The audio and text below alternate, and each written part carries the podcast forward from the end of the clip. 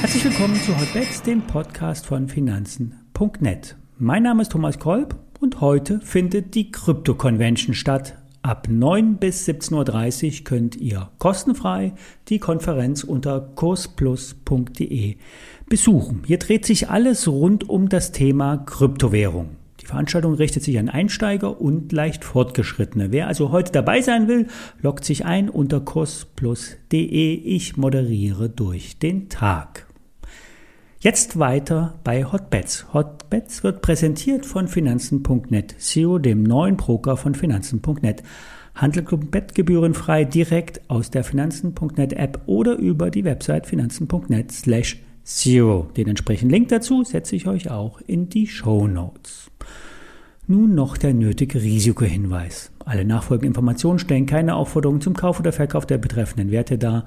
Bei den besprochenen Wertpapieren handelt es sich um sehr volatile Anlagemöglichkeiten mit hohem Risiko. Dies ist keine Anlageberatung und ihr handelt wie immer auf eigenes Risiko. Jetzt geht's los. Nvidia hat den angekündigten Aktiensplit vollzogen. Für eine Nvidia-Aktie stehen jetzt vier im Depot. Damit wird die Aktie wieder optisch billig. Die Anzahl der Aktien erhöht sich, der Gesamtwert im Depot bleibt folglich gleich.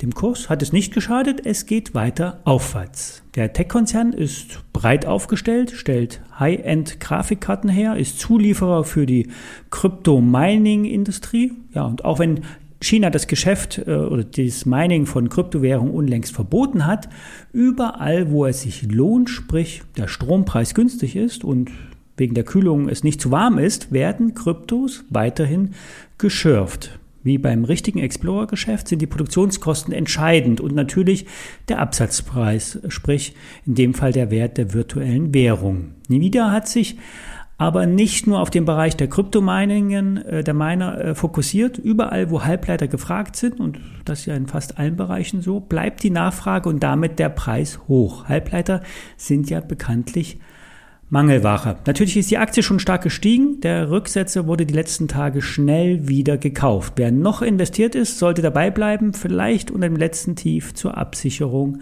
einen Stop setzen.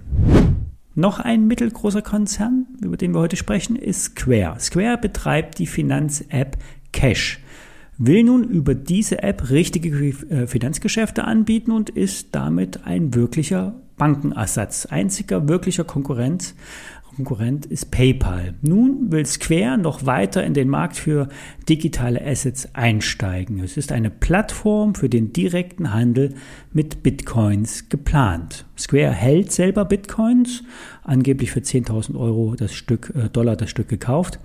Ähm, ein Großteil des Handels äh, verdient ähm, Square aber nicht äh, mit den Digitalwährungen. Zwar ist der Umsatz hoch, aber der Gewinn kommt viel stärker aus den anderen Bereichen. Square wird zwar immer mehr oder wird immer wieder als eine Art Bitcoin-Aktie gesehen, ähm, aber das stimmt nach der Meinung von Alfred Maidon nicht. Hier kann etwas ganz Großes entstehen. Square hat nicht ansatzweise sein Potenzial ausgeschöpft, so Alfreds Meinung. Ähm, es ist eine Sache von Tagen, äh, bis die Hochs in der Aktie geknackt werden. Auf Sicht von fünf Jahren ist sogar eine Verfünffachung bis zur Verzehnfachung möglich. Also, wer sich dafür interessiert, nimmt die Aktie auf die Watchlist und beobachtet das Thema oder steigt ein und nimmt die nächsten äh, Euros oder Dollar in der Aktie mit.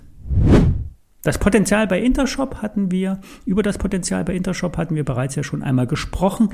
Thema ist hier das, äh, die Cloud-Strategie und die Fokussierung auf B2B-Kunden. Das äh, zurückliegende Quartal war nun mittlerweile das sechste Quartal mit Überschuss. Nach Steuern bleiben eine halbe Million übrig. Auf Jahresbasis ist erreicht, das Erreichen der Ziele mehr als untertrieben. Der Alleinvorstand hatte hier bewusst tief gestapelt und nur ein moderates Wachstum am Umsatz und vor allen Dingen einen stagnierenden Gewinn vorhergesagt.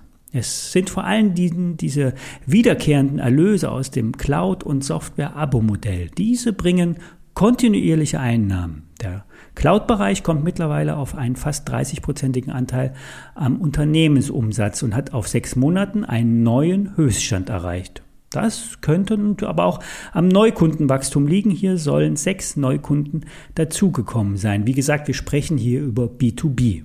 Strategisch sollte auch die Partnerschaft mit Microsoft sich mittelfristig auszahlen. An der Börse wird Intershop mit rund 64 Millionen Euro bewertet. Hm, zu wenig für die Experten. Der Wert sollte weiter beobachtet werden. Bald könnte die Aktie erwachen und über die Zwischenhochs bei 4,60 Euro springen. Ich springe jetzt zur Crypto Convention. Vielleicht schaut ihr dort mal vorbei. Alle Details stehen wie immer in den Show Notes, inklusive ISIN, äh, der besprochenen Aktien und der Link zur Finanzen.net SEO. Ciao.